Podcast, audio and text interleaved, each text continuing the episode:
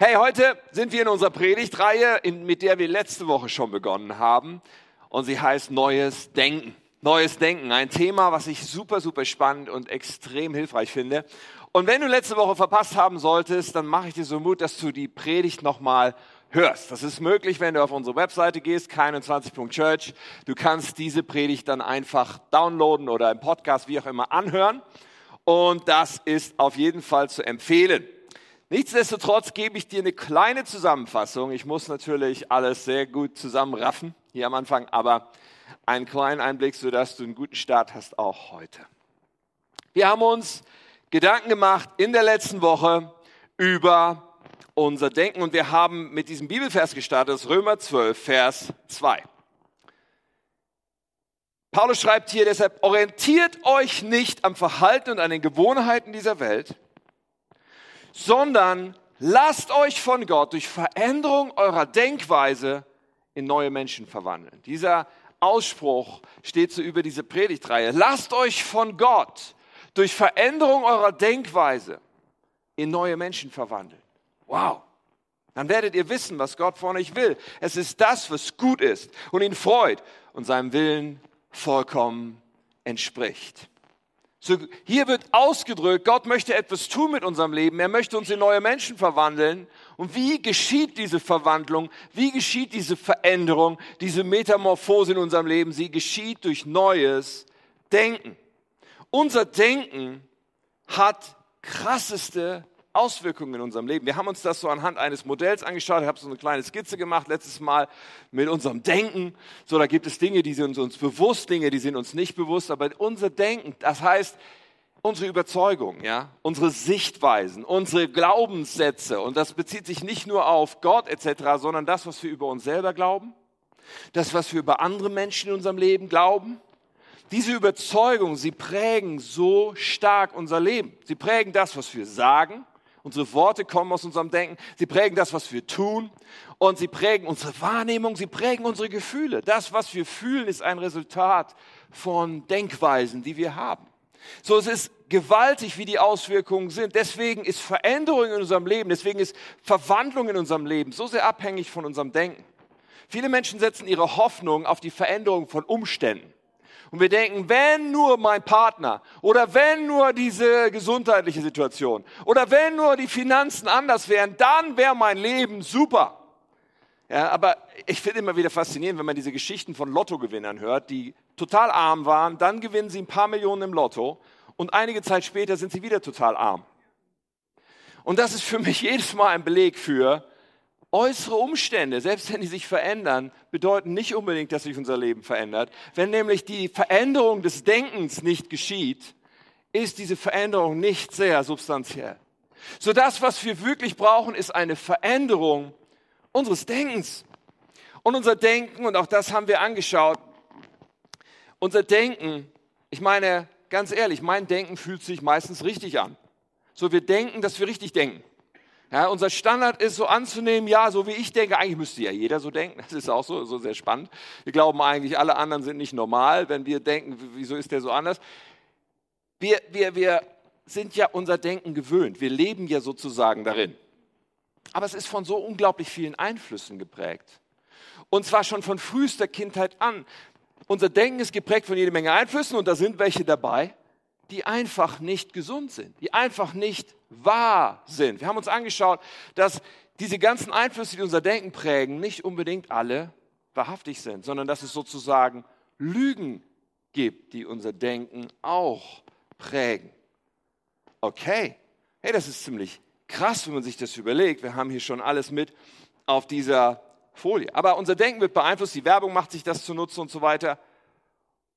Und ja, da gibt es Einflüsse auf unser Denken, die, sind, die zielen darauf ab, uns kaputt zu machen. Weil wir haben uns damit beschäftigt, dass das, was wir hier besprechen, nicht einfach Psychologie ist, sondern das, was wir besprechen, hat direkt zu tun mit einer geistlichen Realität. Wir haben alle als Menschen einen Schöpfer, einen Gott, der uns liebt, der uns geschaffen hat und der unser Leben will, der das will, dass wir Leben in Fülle haben. Dieser Gott steht für die Wahrheit. Es gibt nicht eine subjektive Wahrheit, die jeder Mensch sich selber zurechtbastelt und eine kleine irgendwie Ansammlung von Sätzen, die wir uns zusammenbasteln. Nein, nein, Wahrheit ist objektiv. Jeder darf glauben, was er will, aber am Ende des Tages gibt es nur eine Wahrheit und die, die kommt von Gott. Ja, er möchte uns damit prägen, aber dann gibt es auch einen Feind Gottes. Und das haben wir uns angeschaut und wir haben auch diese krasse Bibelstelle angeschaut, die Jesus hier bringt. In Johannes 8, Vers 44 sagt Jesus, der Teufel, so wird er genannt, der Feind Gottes, er war von Anbeginn ein Mörder und er hat die Wahrheit immer gehasst. In ihm ist keine Wahrheit. Wenn er lügt, entspricht das seinem Wesen. Denn er ist ein Lügner und ein Vater der Lüge. So, die Bibel macht uns deutlich, Moment mal, da gibt es einen Feind, da gibt es einen Lügner, der möchte morden, der möchte zerstören. Das ist sein ganzer Ansatz. Und das, was der Teufel möchte, ist, uns irgendwie so wie ein trojanisches Pferd so einige Überzeugungen einzubringen, die uns eigentlich kaputt machen sollen, nur wir merken es nicht. Jetzt sagst du vielleicht, das ist ja ganz schön steil, insbesondere wenn du letzte Woche, wo ich es ein bisschen ausführlicher erklärt habe, du hast es vielleicht verpasst oder wie auch immer, und jetzt sagst du, okay, wow, der Teufel, der, ich lasse doch nicht mein Denken vom Teufel prägen. Okay, kleinen Moment. Ich behaupte, dass wir alle ein Stück weit in unserem Denken Dinge haben, von denen wir glauben, dass sie wahr sind, die aber tatsächlich gelogen sind. Und ich glaube, dass wir alle, wenn wir ein bisschen drüber nachdenken, feststellen, ja, das Denken kann total verblendet sein. Ist natürlich viel leichter, das bei anderen Menschen wahrzunehmen. Und dafür haben wir dann auch alle Beispiele. Weißt du, wenn wir zum Beispiel in unsere Geschichte schauen, äh, da sehen wir sehr eindrücklich, was Beeinflussung von Denken machen kann. Im Dritten Reich gab es Millionen von Menschen, die glühend überzeugt waren von der nationalsozialistischen Ideologie. Waren diese Menschen dümmer als wir im Durchschnitt? Ich glaube nein. Waren diese Menschen sozusagen böser im Durchschnitt als wir heute, als unsere Generation? Ich glaube nein. Sondern wir sehen hier, wie eine Massenbeeinflussung dazu geführt hat, dass unglaublich viele Menschen überzeugt waren von etwas, wo wir heute sagen, was für ein Lügengebäude, wie verblendet war dort ein großer Teil unseres Volkes. Aber heute, wir brauchen ja nur heute zu schauen, in die Medien und so weiter, politisch, gesellschaftlich, hey, wir sehen auch so viel auf der Welt, wo wir sagen, wie kann das sein?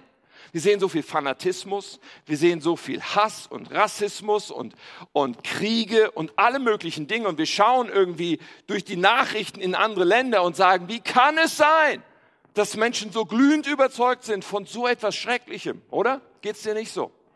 Und auch wenn du irgendwelche Tyrannen und Machthaber nimmst, nimm einen Assad oder was weiß ich, Erdogan, Putin, wen auch immer, du sagst, wie kann das sein, dass der glühende Verehrer hat? Aber es ist so. Menschen sind glühend davon überzeugt, dass Person X irgendwie ganz toll ist. Von außen betrachtet fällt uns das leicht zu sagen, der ist ja total verblendet. Nur wenn wir in unserem eigenen Haus stehen, dann ist es nicht so leicht anzuerkennen. Moment mal, da sind ja vielleicht Dinge in mir, wo ich verblendet bin, wo ich gar nicht begreife, dass ich von etwas überzeugt bin, was auf Lügen basiert. Nun, natürlich will ich heute nicht über Politik reden. Sehr spannend wird diese ganze Sichtweise, wenn wir es übertragen auf Überzeugungen, zum Beispiel über uns selbst, über unsere Identität. Wenn wir über Fragen sprechen wie, wer bin ich eigentlich? Was macht mich aus? Was macht meinen Wert aus? Bin ich liebenswert oder bin ich nicht liebenswert? Und wenn ja oder nein, warum? Oder wozu lebe ich? Zu all diesen Fragen tragen Menschen Überzeugungen in sich. Aber wenn diese auf Lügen beruhen, dann hat das gravierendste Auswirkungen. So wir sind, wir haben uns damit beschäftigt und wir sind zu dem Schluss gekommen, wir brauchen ein neues Denken. Neues Denken ist nötig. Neues Denken, und zwar Denken, was von Gott geprägt ist, ist nötig. Und wir wollen das ungeschminkt rausfinden, was in unserem Denken eventuell erneuerungsbedürftig ist. Und wir haben letztes Mal auch festgestellt, und das ist die gute Nachricht, neues Denken ist auch möglich. Es ist nicht nur nötig, es ist auch möglich. Gott will es uns geben und wir haben es in Römer 12, Vers 2 gelesen. Lasst euch das geben, fordert uns dieser Vers auf. Das spricht davon, dass Gott eine Agenda hat, uns neues Denken zu geben, was er es tun will. Und was er tun will, das ist auch möglich. Okay, so viel die Zusammenfassung vom letzten Mal. Ähm, heute kommen wir zu der absolut spannenden und entscheidenden Frage, wie denn? Wie geht das? Wie können wir denn neu denken? Und dieses neue Denken, äh, in einem Prozess sicherlich, aber wie können wir dieses neue Denken bekommen? Und das werden wir anschauen. Wie können wir Lügen erkennen und loswerden? Wir werden uns diesen Fragen heute widmen. Ich bete noch mit uns, dann steigen wir in die heutigen Dinge ein. Jesus Christus, ich danke dir von ganzem Herzen. Ich danke dir immer wieder, weil du uns liebst, weil du uns hinterher gehst, weil du uns an dein Herz ziehen willst, weil du möchtest, dass wir dich mehr erkennen und dass wir die Wahrheit erkennen, die uns frei macht. Ich bete so sehr, dass es heute jeden Einzelnen, der das hört, auch jeden, der das vielleicht am Podcast hört oder wie auch immer, ich bete, dass du uns begegnest, dass du zu uns sprichst, dass wir dich mehr erkennen und dass deine Kraft sich entfaltet in unserem Leben, damit wir frei werden und damit wir dir nachfolgen und das Leben erleben und entdecken und leben können, was du für uns hast. Danke, Herr. Amen. Wisst ihr, Diskotheken sind etwas, dem ich noch nie viel abgewinnen konnte. Ja, das war schon so, da war ich noch kein Christ und so weiter. Ich bin ja mit 19 zum Glauben gekommen. Aber so in den Jahren davor, ich bin ein paar Mal in der Diskothek gewesen mit irgendwelchen Kumpels, mit irgendwelchen Freunden und ich muss sagen, ich habe mich immer zu Tode gelangweilt und mich immer gefragt, was finden Leute so toll daran? Wenn du gerne in eine Diskothek gehst, easy, ich will gar nicht so viel über Diskotheken reden, aber ganz ehrlich, ich kann damit nicht so viel anfangen. However, eine Sache bei Diskotheken, und um die geht es mir heute Abend, die finde ich immer so eine Mischung aus interessant und komisch. Nämlich so Diskotheken in der Regel, so habe ich das jedenfalls wahrgenommen, in der Regel haben Diskotheken etwas sehr Interessantes. Sie haben nämlich Türsteher. Ja, also wenn ich essen gehe in ein Restaurant, da steht keiner an der Tür, der guckt, ob ich rein darf. Aber bei einer Diskothek ist es schon so. Da steht einer draußen oder zwei und die schauen, darf der oder die hier rein. Ist doch, ist doch interessant, oder? Ich meine, was für, eine, was für eine Rolle hat man da? Oh, die Leute werden gescannt.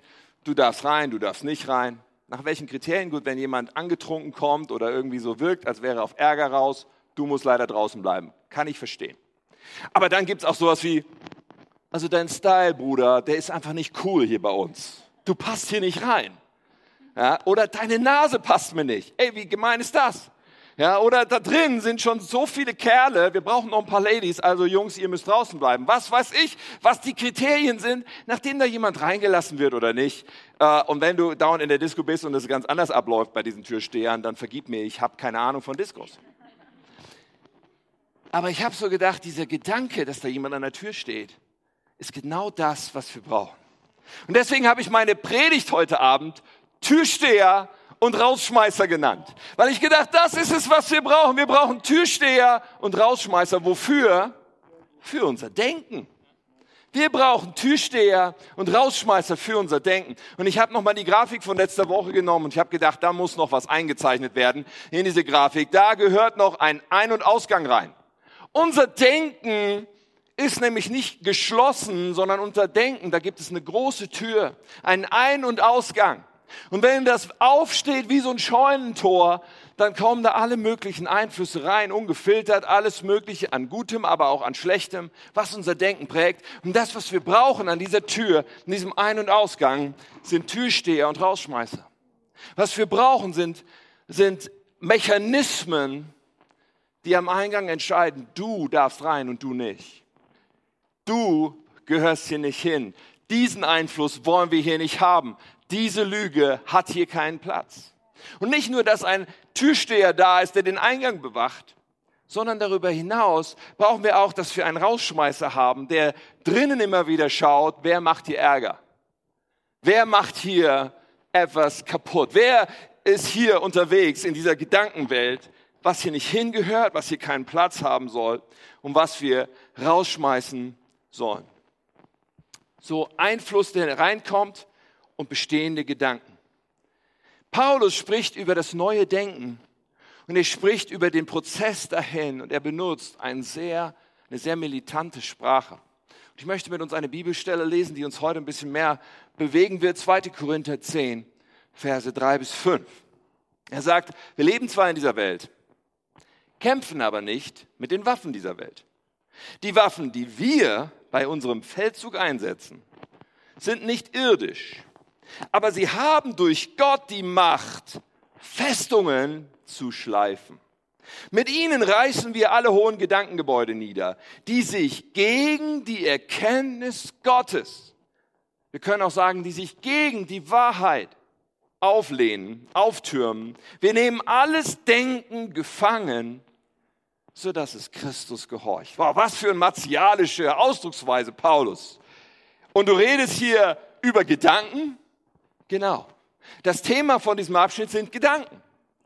Und er sagt, hier ist ein Kampf nötig. Wenn wir wollen, dass unser Denken gesund ist, wenn wir wollen, dass es von Wahrheit geprägt ist, hey, das wird nicht ohne Kampf abgehen. Das ist nicht einfach so mal easy peasy von alleine. Nein, da ist ein Kampf nötig. Und er spricht davon, dass es da Gedankengebäude gibt. Er spricht davon, dass es da Festungen gibt. Was für ein Ausdruck. Festungen, die zu schleifen sind. Ich fühle mich wie im Mittelalter. Festung. Was bedeuten diese Festungen? Ich meine, Festungen, das sind Bauwerke, die errichtet sind, um uneinnehmbar zu sein, möglichst. Aber so gut und, und, und die gute Nachricht ist hier schon enthalten in diesen Versen. Gottes Kraft ist in der Lage, diese Festungen zu schleifen. Aber Festungen sind, was sind Festungen? Festungen sind Gedanken, die widerspenstig sind. Es sind Gedanken, die hartnäckig sind. Es sind Gedanken, die wir denken, und vielleicht schon gleichzeitig sozusagen parallel so wissen, mh, hm, eigentlich ist das nicht gut. Eigentlich solltest du in deinem Kopf diese Straße nicht weiter runtergehen. Eigentlich solltest du nicht weiter mit diesen Gedanken unterwegs sein. Vielleicht mit dieser Bitterkeit über einen bestimmten Menschen und was der mal gemacht hat. Oder mit dieser Frustration über dich selbst und was für einen Fehler du begangen hast. Oder mit, mit, mit, mit dem immer wieder Abspielen von der Situation. Vielleicht auch mit dem, mit den Flirt ein, mit einem Kollegen oder einer Kollegin und du denkst irgendwie, hm, diese Person, die, sie macht mir schöne Augen, aber ich bin verheiratet. Und deine Gedanken kreisen darum und kreisen darum. Aber eigentlich weißt du, hm, das ist nicht gut. Aber trotzdem ist es so hartnäckig, du kommst so schwer da raus.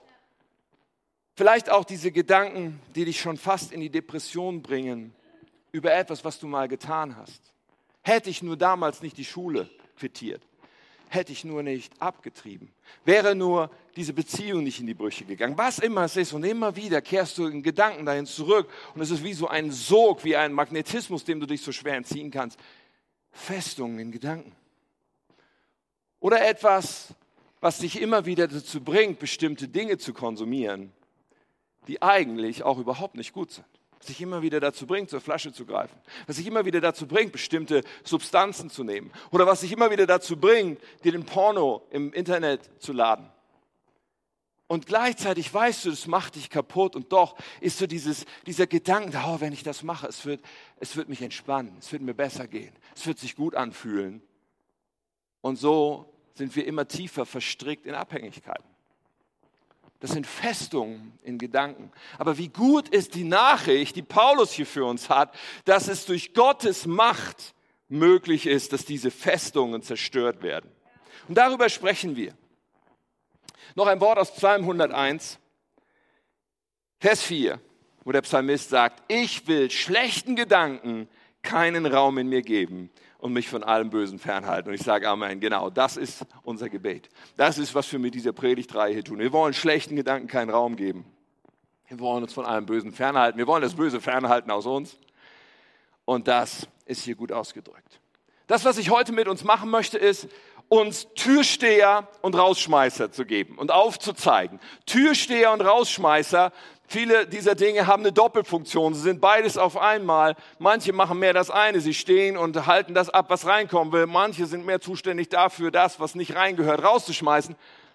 Aber fünf Dinge, fünf Steps, fünf Sachen, die wir bewusst entscheiden und tun können, die dazu führen wird, dass unser Denken neu wird. Hey, ich finde das großartig. So, jetzt, diese fünf habe ich heute für uns, also fünf Punkte Predigt. Und wir kommen zu Nummer eins, das ist immer gut, mit dem ersten Punkt anzufangen.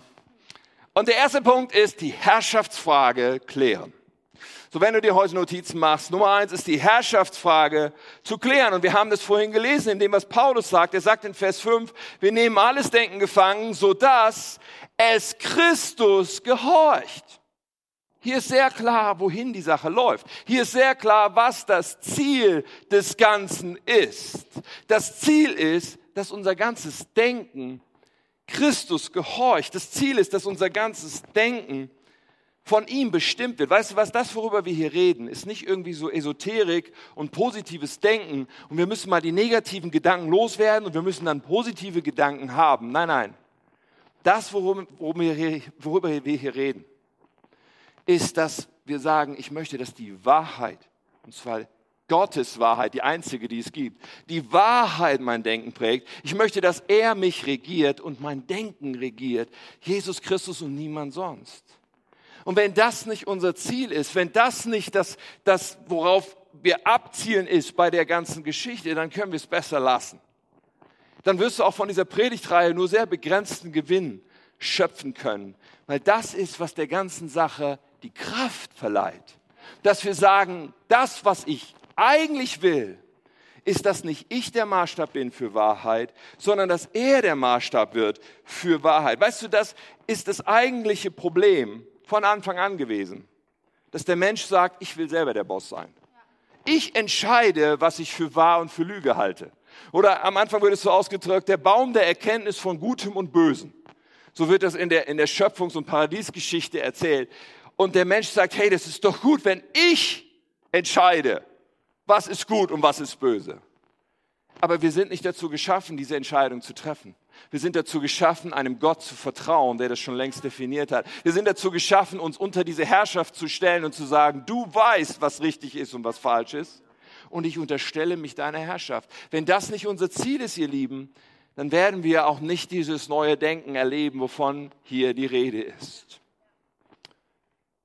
So das, was passiert, wenn wir eine Entscheidung für unser Leben treffen, nämlich Jesus Christus, du sollst mein Herr sein. Dir soll mein Leben gehören und mein ganzes Denken soll dir unterstellt sein. Das, was dann geschieht, ist, dass Gott kommt durch seinen Heiligen Geist und bei uns einzieht, in unser Leben einzieht, wie in ein Haus. Und wir sagen, okay, du darfst in alle Räume. Du, dir gehört jetzt dieses Haus. Du lebst jetzt hier mit mir. Und dieser Heilige Geist ist der, der bei all dem, über das wir heute reden, derjenige ist, der tatsächlich das mit Kraft ausstattet. Ohne das hat es kaum Kraft. Aber der Heilige Geist kommt und er stattet es mit Kraft aus. Er ist derjenige, der den kompletten Durchblick hat. Er ist derjenige, der uns den Willen Gottes und die Wahrheit offenbar machen kann. So, alles startet damit, dass wir die Herrschaftsfrage klären. Und so wird der Heilige Geist sozusagen der, die Kraftquelle von allen Türstehern und Rausschmeißern und er wird derjenige, der unser Denken erneuert, sodass unsere Worte, Taten, Wahrnehmungen und Gedanken neu werden. Okay, Nummer eins also, Herrschaftsfrage klären. Und dann wird es Zeit für Nummer zwei. Und das bedeutet, dass wir ein Bewusstsein entwickeln. Ein Bewusstsein entwickeln. Das bedeutet, dass wir unsere Gedanken anfangen, uns bewusst zu machen. Ganz konkret, wenn ich gerade dabei bin, etwas zu sagen oder vielleicht gerade so die Situation war, wo ich etwas gesagt habe, und ich merke, oh, das war nicht hilfreich, das war nicht gut, das war gemein, das war verletzend, wie auch immer. Ich habe was gesagt oder auch ich habe was getan und ich merke, das ist nicht gut oder da, sind, da ist ein, ein, ein Gefühl, was, sich nicht, was nicht gut ist. Und dann anzufangen zu sagen, okay, was passiert hier eigentlich gerade in mir? Was denke ich tatsächlich? Und das Licht sozusagen anzuknüpfen und zu sagen, das, das wird jetzt ins Bewusstsein mal gezerrt. Was läuft hier in mir ab? Ja, ich werde mich dem nicht länger ergeben, ich hole das ins Bewusstsein. Wir haben gelesen, wir nehmen alles Denken gefangen, sagt Paulus. Wir nehmen alles Denken gefangen. Um alles Denken gefangen nehmen zu müssen, müssen äh, zu können, müssen wir das in das Bewusstsein holen. Also, wir fangen an zu scannen. Was geht eigentlich in meinem Denken vor? Und das ist etwas Gutes, wenn wir das immer wieder tun, den Tag über. Vielleicht gibt es Situationen, wo du sagst, hm, eigentlich denke ich gar nichts. So, es fühlt sich so an, als würde ich gar nichts denken. So, ich glaube, dass das bei vielen Menschen so ist. Und, und zum Beispiel heutzutage viele Menschen, sie, die sitzen zu Hause, kleinen Moment sitzt man irgendwo und zack, hat man das Handy in der Hand. Ja, und wenn, wenn ich jemanden frage, was denkst du gerade? Gar nichts. So, aber du hast auch nicht drüber nachgedacht, dass du das Handy rausholst, in jeder Situation, nicht einmal am Tag, sondern gefühlt ständig, das Handy in der Hand, und dann mal zu sagen, Moment mal, was geht eigentlich in mir vor? Da ist vielleicht dieses Gefühl von Langeweile, vielleicht ist auch dieses Gefühl von Anspannung. Was bringt mich eigentlich dazu, ständig jede noch so kleine Lücke auf, auf, in meinem Leben auszufüllen mit Ablenkung? Ablenkung, die letztendlich mir antrainiert zu übertönen, was eigentlich hier vorgeht in meinem Denken. Wir leben in einer Zeit von kolossaler Ablenkung, von kolossalem Übertönen von Denken. Aber wir können uns entscheiden, diese Übertönung mal zur Seite zu bringen und zu sagen, was geht hier eigentlich vor? Was sind hier für Gefühle? Was sind hier für Gedanken? Und natürlich gibt es auf der anderen Seite auch diese Gedanken, und wir haben ja schon über die Festung gesprochen, Gedanken, um die wir kreisen und die bestimmte Verhaltensweisen hervorbringen. So wenn wir solche Festungen und solche Gedankenmuster haben, dann bringt es in uns Dinge hervor, wo wir nie für möglich gehalten hätten, dass wir sie tun. Und vielleicht steht man irgendwann vorm finanziellen Ruin oder irgendwann ist die Ehe zerbrochen oder irgendwann ist, ist, ist man in der Depression oder irgendwann ist man, hat man äh, jemand anders Gewalt angetan oder was auch immer. Und man, man, man fragt sich, wie konnte das überhaupt geschehen? Gedanken, wo wir kreisen, immer wieder kreisen um etwas. Und es ist so wichtig, sie bewusst zu machen sich bewusst zu machen, wenn du die ganze Zeit denkst, so, ich muss das haben, ich muss das kaufen, ich kann es mir eigentlich nicht leisten, aber dieses neue Paar Schuhe, ich muss es mir kaufen. Oder äh, dieses, ja, die, diese Person an meinem Arbeitsplatz, oh, ständig denkst du über sie nach oder über eine Beziehung von früher, die längst verflossen ist, obwohl du einen, einen Partner hast. Oder diese Herausforderung, die vor dir steht. Ständig kreisen die Gedanken um diese Herausforderung und ob du das schaffen wirst. Oder das Worst-Case-Szenario. Was ist, wenn der Arzt mir sagt, dass ich todkrank bin? Was immer es ist, diese Gedanken brauchen wir, müssen wir ans Licht holen. So, bewusst machen, Bewusstsein entwickeln, Gedanken ans Licht holen. Was geht in mir vor? Und was bedeutet es eigentlich, wenn ich das zu Ende denke? Und auch hier wollen wir uns einen Satz, ich den eigentlich vorhin gesagt, den Satz, ich weiß es nicht so ganz genau. Hier wollen wir uns einen Satz sagen. Ich bete nämlich, Heiliger Geist, lass mich klar sehen, was da in meinem Denken vorgeht. Heiliger Geist, lass mich klar sehen. Der Heilige Geist wird in der Bibel auch bezeichnet als unser Beistand.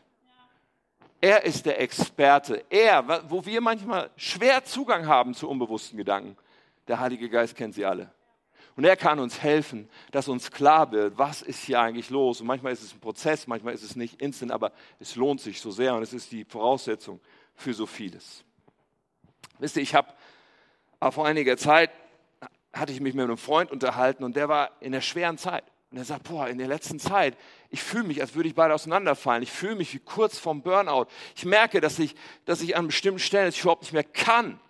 Und dass, dass ich wie gelähmt bin. Und, und, ja. und was er dann getan hat, ist, er hat angefangen, mal sich hinzusetzen, aufzuschreiben, was erwarte ich eigentlich von mir? Das sind meine eigenen Erwartungen an mich selbst. Er hat sich das aufgeschrieben in Bezug auf seine Rolle sozusagen als, als, als Mann, als Ehemann seiner Frau. Er hat es aufgeschrieben in Bezug auf seine Rolle als Vater. Er hat es aufgeschrieben in Bezug auf den Beruf und was er beruflich tut und was er von sich erwartet, wo er sagt, wenn ich das alles so bringe, dann tue ich das so gut, wie ich mir das vorstelle. Er hat es in Bezug auf Gemeinde aufgeschrieben, auf alle Felder seines Lebens, Freundschaften, was auch immer. Und er schrieb das alles so auf und dann lag das alles so vor ihm, in all diesen Lebensbereichungen, seine eigenen Erwartungen an sich selbst. Er hat sich etwas bewusst gemacht. Und dann ging ihm ein Licht auf. Er hat das alles gesehen hat gesagt, das, das hier in Summe ist absolut utopisch. Es ist unerfüllbar. Niemand könnte das alles gleichzeitig erfüllen. Nicht mal eine Mischung aus Superman, Spider-Man und Batman könnten das alles gleichzeitig schaffen. Es ist vollkommen utopisch.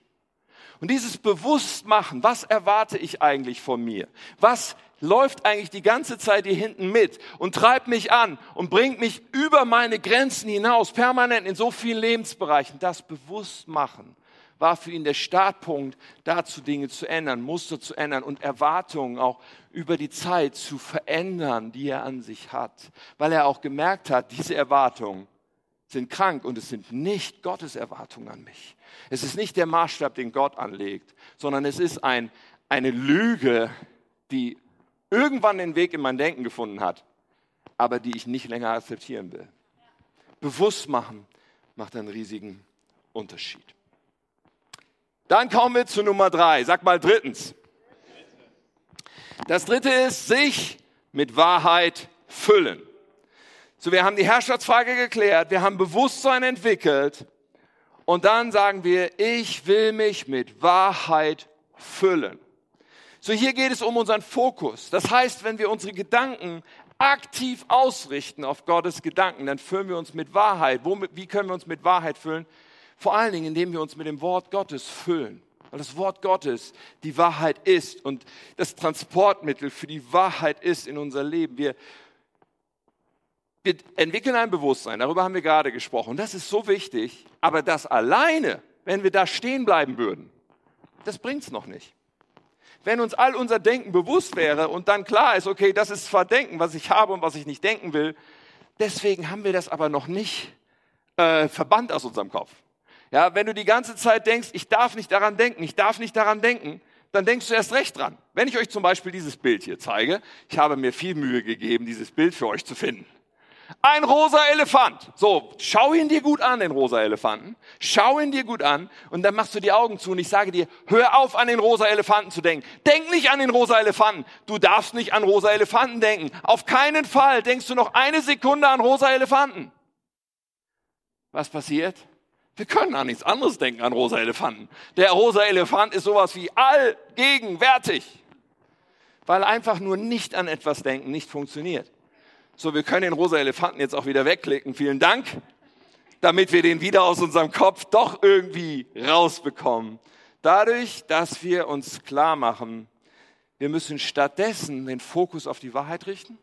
Wir müssen den Fokus richten auf die Zusagen, die Gott macht, die Verheißungen, die Gott macht, die Wahrheit, die Gott ausdrückt, besonders für das, für den Bereich, um den es da gerade geht. Wir füllen, wie füllen wir uns mit Wahrheit. Wir füllen uns mit Wahrheit, indem wir uns füllen mit dem Wort Gottes. In Hebräer 4, Vers 12, da heißt es, das Wort Gottes ist lebendig. Das ist schon alleine, hier könnte ich schon ausrasten. Es ist lebendig, das ist der Knaller. Weißt du, es ist nicht einfach ein Buch, was uralt ist und was mir nichts zu sagen hat. Nein, nein, wenn ich das lese und ein offenes Herz habe, dann wird es lebendig und Gott fängt an zu mir zu reden. Das ist der Hammer. Das Wort Gottes ist lebendig und es ist wirksam. Und dann heißt es, es ist schärfer als das schärfste Schwert und durchdringt unsere innersten Gedanken und Wünsche. Es deckt auf, wer wir wirklich sind und macht unser Herz vor Gott offenbar. Weißt du, wir selber können uns vieles rundquatschen und vieles einreden. Aber dieses Wort Gottes ist klar, es ist scharf, es durchdringt all das und macht Dinge vollkommen deutlich und spiegelt die Wahrheit wieder. So das Wort Gottes ist lebendig und wirksam und wir brauchen so viel Erkenntnis vom Wort Gottes, wie nur irgendwie geht, um die Gedanken zu prüfen am Eingang, unser Türsteher, und um die Gedanken, die schon da sind, zu scannen und zu sagen, ist das eigentlich in Übereinstimmung mit dem, was das Wort Gottes sagt? Ist das die Aussage zu diesem Thema, die Gott macht? Jesus sagt an einer Stelle über das Wort Gottes, Matthäus 4,4, der Mensch lebt nicht vom Brot allein, sondern von jedem Wort, das aus Gottes Mund kommt. Jesus vergleicht hier das Wort Gottes mit einer Nahrung. Und ich weiß nicht, wie es dir geht, aber ich schätze es, wenn Nahrung in guten, regelmäßigen Abständen kommt. Das ist ziemlich hilfreich.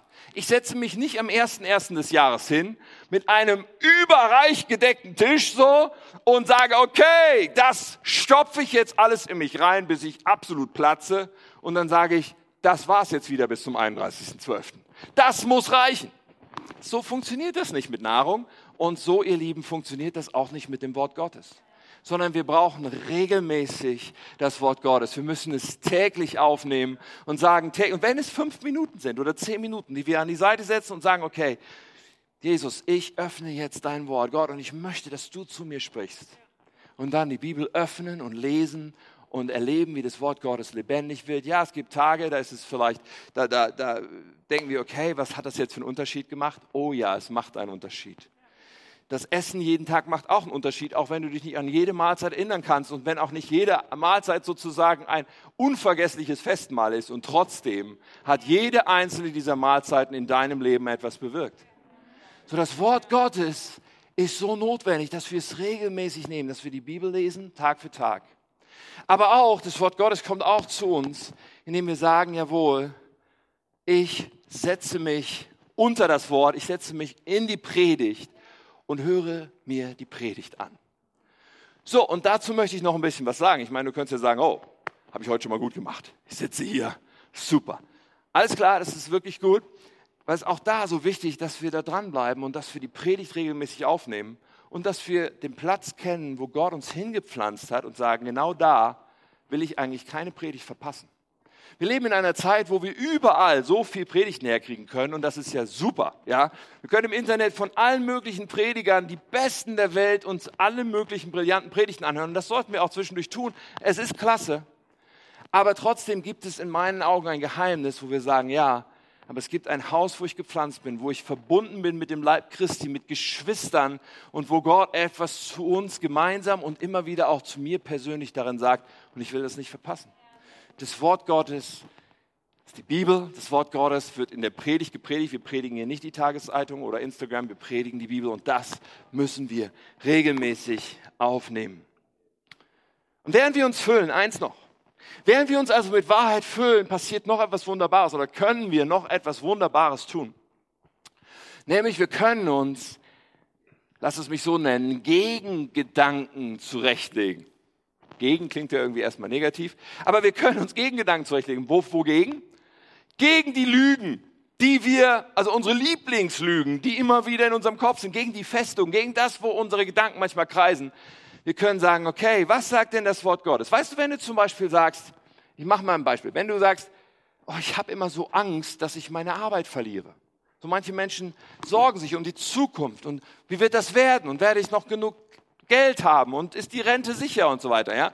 Also wenn du dich viel sorgst um diese Dinge und um die finanzielle Versorgung, hey, ich habe eine Gegenwahrheit für dich, einen Gegengedanken für dich und der steht in 2. Korinther 9, Vers 8. Dort ist die Zusage, er, nämlich Gott, wird euch großzügig mit allem versorgen, was ihr braucht. Und wenn mein Thema die Angst ist, wie es in der Zukunft wird, dann mache ich dir den Vorschlag, habe diesen Gegengedanken parat. Und jedes Mal, wenn deine Gedanken wieder kreisen und wie soll es werden? Nein, Gott wird mich großzügig versorgen mit allem, was ich brauche. Das ist, was ich glaube. Das ist die Wahrheit. Auf die stelle ich mich. Und mit dieser Wahrheit werde ich auf diese Festung ballern, so lange, wie es nötig ist.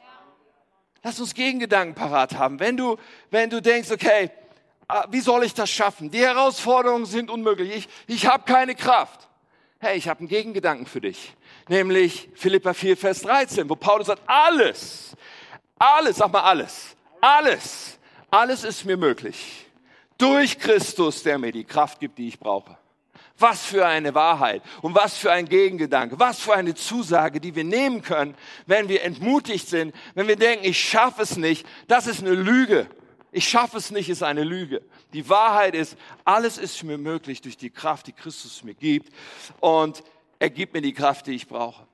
Oder wenn du sagst, oh, es gibt keinen Ausweg, es ist unmöglich, ja, dann haben wir Epheser 3, Vers 20. Durch die mächtige Kraft, die in uns wirkt, kann Gott unendlich viel mehr tun, als wir je bitten oder auch nur hoffen würden. Ich könnte hier noch Stunden weiter Bibelstellen zitieren, aber das ist ja so eine spannende Reise für jeden von uns. Füll dich mit dem Wort Gottes, finde diese Wahrheiten und da, wo du merkst, das spricht genau in meine Situation, genau in diesen Gedanken, um den ich so oft kreise, das Wort Gottes sagt sowas von was anderes hier, dann nimm dir das raus und predige es dir selbst, halte diesen Gegengedanken vor. So um sich mit Wahrheit füllen ist so wichtig. Und unser Merksatz dazu ist, ich fülle mich, oder unser Action Step, ich fülle mich mit der Wahrheit des Wortes Gottes und lege mir Gegengedanken zurecht. Lege mir Gegengedanken zurecht. Sich mit Wahrheit füllen. Viertens, Sag mal viertens. Liebst du das auch, wenn der Prediger sagt, was du sagen sollst? Es ist irgendwie großartig. Ich mach's trotzdem. However, neues Denken eintrainieren. Trainieren ist jetzt für so sportliche Menschen wie mich nicht unbedingt das tollste Wort. Aber ich kann es euch nicht ganz ersparen. Wenn wir in unserem Leben irgendetwas verändern wollen, wenn wir Gewohnheiten verändern wollen, müssen wir sie eintrainieren, bis wir ein Teil von uns werden. Wenn wir unser Denken ändern wollen, ist es nicht anders. Wir müssen das neue Denken eintrainieren, bis es zu einem Teil von uns wird. Weißt du, es ist nämlich so, dass neues Denken, und das unterscheidet sich nicht von anderen neuen Dingen in unserem Leben, fühlt sich nicht unbedingt erst direkt komfortabel und, und, und wohlfühlmäßig an. Ja, pass auf, wenn du neue Schuhe kaufst, ja, Lederschuhe, die hart und widerspenstig sind erstmal, dann denkst du, die sind so unbequem, bis du sie eingelaufen hast. Ja, wenn du in einem Umfeld von neuen Menschen bist, wenn du vielleicht in einer neuen Kleingruppe bist oder du bist in einem neuen Arbeitsumfeld mit neuen Kollegen oder du bist in einer neuen Schulklasse oder was auch immer, es fühlt sich erstmal ungewohnt an, ja? Stimmt das? Für die meisten Menschen. Ist so, okay, ich kenne die alle nicht, äh, ich fühle mich unsicher, ich fühle mich nicht komfortabel. Aber genau da müssen wir sein, damit Gedanken neu werden können, damit neues Denken zu einem Teil von uns wird. Weißt du, das, was gut und bequem ist, ist oft nicht das Beste für uns. Come on, das ist ein Satz, den kannst du bei Twitter bringen. Das, was gut und bequem ist, ist oft nicht das Beste für uns. Ich kann dir das ganz leicht äh, illustrieren. Weißt du, wenn du an dein Lieblingsessen denkst, zumindest wenn ich an mein Lieblingsessen denke, weißt du, das ist Essen, das tut mir gut, denke ich. Ja, das fühlt sich nämlich gut an. Und dann denke ich, ja, das tut meiner Seele gut. Und das ist dann Essen, wo viel Fett und viele Kohlenhydrate drin sind. Und ich denke, was für ein fantastisches Essen aber dieses Essen tut meinem Körper nicht unbedingt gut. Es ist nicht unbedingt das gesündeste Essen, was ich essen kann, auch wenn es sich so gut anfühlt, wenn ich es esse. Und genau so geht uns das auch mit Gedanken. Wenn du sagst, ich möchte, dass meine Gedanken erneuert werden, ich möchte ein neues Denken eintrainieren, weißt du, dann wirst du feststellen, dass wenn du wieder einmal mit deinen Gedanken kreist um etwas, was nicht gesund ist, aber so vertraut, weil du eigentlich dein Leben lang schon so geprägt bist, so zu denken. Und jetzt anfängst, diese Gegenwahrheit rauszuholen. Jetzt anfängst, dir das Wort Gottes zu predigen und dich vielleicht vor Spiegel zu stellen und zu sagen, das ist die Wahrheit und die glaube ich. Ich sag dir, das fühlt sich komisch an am Anfang. Das ist merkwürdig. Was mache ich hier eigentlich? Ja, und da kommen so die anderen Stimmen und ja, und was, das ist doch lächerlich, was du da machst. Ja, shut up. Auch wenn es sich unbequem anfühlt, ich werde es tun, weil es die Wahrheit ist. Und weißt du, was geschieht, wenn du wieder und wieder dir die Wahrheit predigst? Es wird mit der Zeit zu dem, wer du bist. Es wird mit der Zeit zu deinem Denken. Es wird zu deinem neuen Denken, was du eintrainiert hast, denn es basiert auf der Wahrheit des Wortes Gottes. So, ich trainiere das neue Denken so lange ein, bis es sich nicht mehr komisch anfühlt. Das ist unser Action Step. Ich trainiere das neue Denken so lange ein, bis es sich nicht mehr komisch anfühlt. Und ich mache dir so Mut, da nicht aufzuhören, nicht bei, bei dem Erkennen von etwas. Und du weißt sogar, was das Wort Gottes, du fühlst mit Wort, du weißt dieses Gegen, die, diese, diese Gegenwahrheit sozusagen. Bleib, bleib da nicht stehen. Jetzt kommt der Teil, wo du sagst, jawohl. Und wieder und wieder und wieder werde ich mit dieser Wahrheit angehen gegen die Lüge so lange, bis es mein Denken geworden ist. Schließlich ein fünftes. Türsteher und Rausschmeißer. Was so wichtig ist für unser Leben. Ein Punkt, den ich liebe und uns nicht vorenthalten will, ist das Leben mit guten Gefährten. Ist das Leben mit guten Gefährten. 1. Korinther 15, Vers 33. Dort heißt es, lasst euch nicht irreführen. Schlechter Umgang verdirbt gute Sitten. Weißt du was? Wir sind Herdentiere. Menschen beeinflussen uns absolut krass. Und zwar jeden von uns. Wir Menschen sind so gepolt, ständig zu schauen, was andere Menschen machen. Was andere Menschen machen, die wir wertschätzen oder die uns wichtig sind. Was andere Menschen machen, die irgendwie das Gleiche tun wie wir, aber doch auch anders. Wir vergleichen uns ständig, wir fragen uns ständig, wir passen uns ständig an. Ja, da gibt es die Menschen, die sagen, ich lasse mich von niemandem beeinflussen. äh, ganz ehrlich, das ist Blödsinn.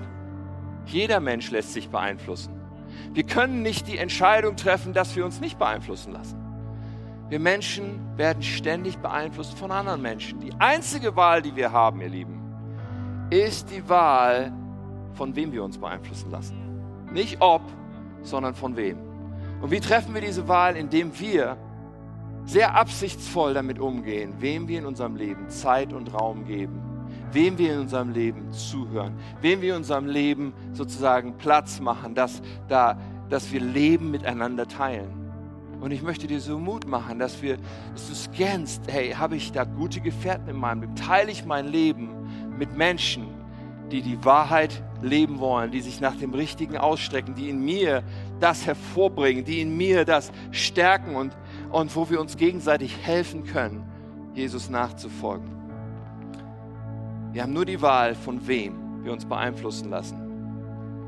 Und ja, wahrscheinlich hat jeder von uns Beispiele dafür, dass wir auch manchmal Menschen in unserem Leben haben, wo du sagst, ja, aber irgendwie, die sind da auch, weil ich mit denen verwandt bin oder weil ich mit denen zusammenarbeite oder was auch immer. Und was soll ich denn machen? Die sind doch da. Ich, ich, ich würde dazu sagen, erstens die Dosis macht es. Und der Umgang damit ist immer noch sehr, sehr entscheidend. Nimm mir zum Beispiel alte Freunde, Menschen, mit denen du früher dein Leben geteilt hast und mit denen du immer noch dein Leben teilst. Aber du hast dich entschieden, einen anderen Weg zu gehen. Du hast dich entschieden, bestimmte Überzeugungen nicht mehr zu glauben, die aber deine alten Freunde immer noch glauben. Und dann sagst du vielleicht, ja, ich will denen ja auch meinen mein Glauben an Jesus vorleben und ich will sie ja auch prägen. Und das ist gut. Das ist gut. Nur zugleich ist es so wichtig, immer wieder abzugleichen, wer beeinflusst wen. Und habe ich die Power, das wirklich zu tun? Wenn die Dose stimmt, wenn es ein Anteil ist, aber dagegen steht ein großer, großer Teil von gutem Einfluss, von guter Beeinflussung und ich gehe in diese Situation hinein und, und habe wirklich, bin, bin voll gefüllt mit Stärke, das zu tun, dann ist es eine super Sache. Ich sage nicht, cancel all deine früheren Kontakte. Aber ich sage sehr wohl, lass uns sehr absichtsvoll sein und sehr bewusst sein darüber, wie prägen Menschen unser Leben und stimmt die Dosis. Ist es mir möglich, den Einfluss, den ich nicht haben will, wirklich rauszulassen? negative Menschen, die vielleicht in deinem Leben sind, vielleicht andere, andere Familienangehörige, vielleicht dein Vater oder deine Schwiegermutter oder sonst irgendwer, vielleicht ein Kollege. Wie gehen wir damit um? Ich glaube, ein, ein Teil des Umgangs ist das, was Katja vor einigen Wochen gepredigt hat, gesunde Grenzen setzen. Wenn da Menschen in unserem Leben uns immer wieder äh, Dinge erzählen, wo wir merken, hey, das, das will ich gar nicht an mich ranlassen, diese Art von Denken will ich überhaupt nicht haben, dann müssen wir anfangen, gesunde Grenzen zu setzen dann ist es auch durchaus angebracht, in einer freundlichen, liebevollen Art mal ein Gespräch zu führen und zu sagen, hey, diese Art, was du da gerade sagst, sorry, ich kann damit nicht übereinstimmen und eigentlich, ich will dieses Gespräch nicht. Ich will, ich will diese Themen nicht. Ich will nicht auf diese Weise reden. Und das sehr deutlich zu machen und dich abzugrenzen, zu sagen, hey, wenn du das jemandem erzählen willst, dann musst du dir dafür jemand anders suchen. Und es kann manchmal hart sein oder herausfordernd sein, aber es ist auch so nötig. Ja, auch hier ist so viel, liegt so viel darin, dass wir sehr, sehr viele andere gute Einflüsse in unserem Leben haben, um die Power zu haben, in einer Dosis vielleicht so etwas auszuhalten. Aber wenn du merkst, hey, ich kann mich nicht abgrenzen, da sind Muster und ich, ja, dann, dann mache ich dir Mut, auch im letzten Schritt zu sagen, ich suche mir da Abstand ich reduziere diese Beziehung oder ich eine Zeit, ich gehe da gar nicht rein. Und wenn es bedeutet, dir einen neuen Job zu suchen, wenn es die Wahl ist zwischen, okay, das ist ein Riesenangang, mir einen neuen Arbeitsplatz zu suchen, nur um diesen Kollegen nicht ausgesetzt zu sein, oder du bist einem Einfluss ausgesetzt, wo du sagst, ich kriege das nicht gebacken, dass dieser negative Einfluss mich ständig immer wieder vollballert. Hey, dann würde ich sagen, wähle das Leben Wähle das Leben. So, wir brauchen gute Menschen um uns herum. Wir brauchen gute Gefährten, also gut im Sinne von Menschen, die uns nicht mit Lügen und mit Negativen vollballern. Wir müssen damit gut haushalten. Ich möchte dir einen kleinen Check geben. So, wie kannst du das checken? Wenn du eine Zeit hattest, wenn du ein, zwei, drei Stunden mit einer Person zusammen warst, egal welche Person, du kannst dir folgende Fragen stellen. Stell dir zum Beispiel die Frage, worum kreisen jetzt meine Gedanken? Ja, nachdem du mit dieser Person zusammen, was ist jetzt gerade, was in deinem Kopf voll ist. Und sich das anzuschauen, sind das gute Gedanken oder sind das Gedanken, wo du denkst, oh weia, das will ich gar nicht.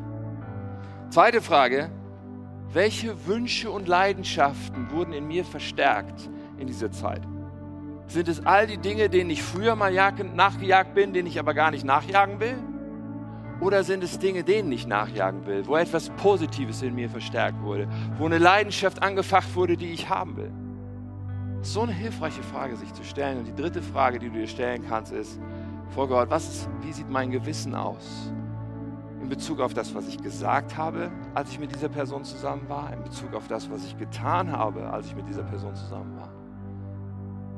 Und vor Gott zu sagen, okay, wenn mein Gewissen rein ist, das ist ein gutes Zeichen, aber wenn da Dinge sind, wo ich sage, oh, eigentlich will ich sowas gar nicht sagen und eigentlich will ich sowas gar nicht tun, hey, dann mache ich dir so Mut, das Maß zu überdenken zu sagen, wie kann ich viel mehr Raum haben in meinem Leben für gute Gefährten. Und weißt du, gute Gefährten, das sind Leute, denen du auch sagen kannst, hey, kannst du mich mal spiegeln? Kannst du mir mal sagen, ob du denkst, dass in meinem Denken irgendwas ungesund ist? Hey, das ist eine heiße Frage. Das ist spannend, die Frage jemandem zu stellen, zu sagen, hey, glaubst du, dass, ich, dass da Dinge sind, wo ich echt mich immer wieder mit ungesunden Sachen so beschäftige meinem Denken? Wow. Aber wenn wir gute Menschen in unserem Leben haben, können wir die Frage stellen und Menschen werden uns helfen, werden uns den Spiegel vorhalten, weil sie das Beste für uns wollen. Leben mit guten Gefährten. Ich wähle sorgfältig, mit welchen Menschen ich mein Leben teile und wem ich Einfluss gebe. Ich wähle sorgfältig, mit welchen Menschen ich mein Leben teile und wem ich Einfluss gebe. Wow. Wir brauchen, ihr Lieben, Türsteher und wir brauchen Rausschmeißer. Fünf haben wir uns heute angeschaut. Und das ist eine Menge Inhalt heute, das weiß ich. Es ist nicht etwas, wo du nach Hause läufst und mal eben schnell die Sache umsetzt. Ich mache dir so Mut, diese fünf zu nehmen, nämlich die Herrschaftsfrage zu klären, dann Bewusstsein zu entwickeln, dann sich mit Wahrheit zu füllen. Viertens zu sagen, wie kann ich jetzt das eintrainieren, das neue Denken eintrainieren und schließlich, was sind gute Gefährten in meinem Leben, denen ich das Leben teile. Diese Dinge zu nehmen und immer wieder zu sagen, wo stehe ich da? In welchen Sachen kann ich ansetzen? Weil Gott will mir doch ein neues Denken geben. Gott will doch, dass mein Leben erneuert wird.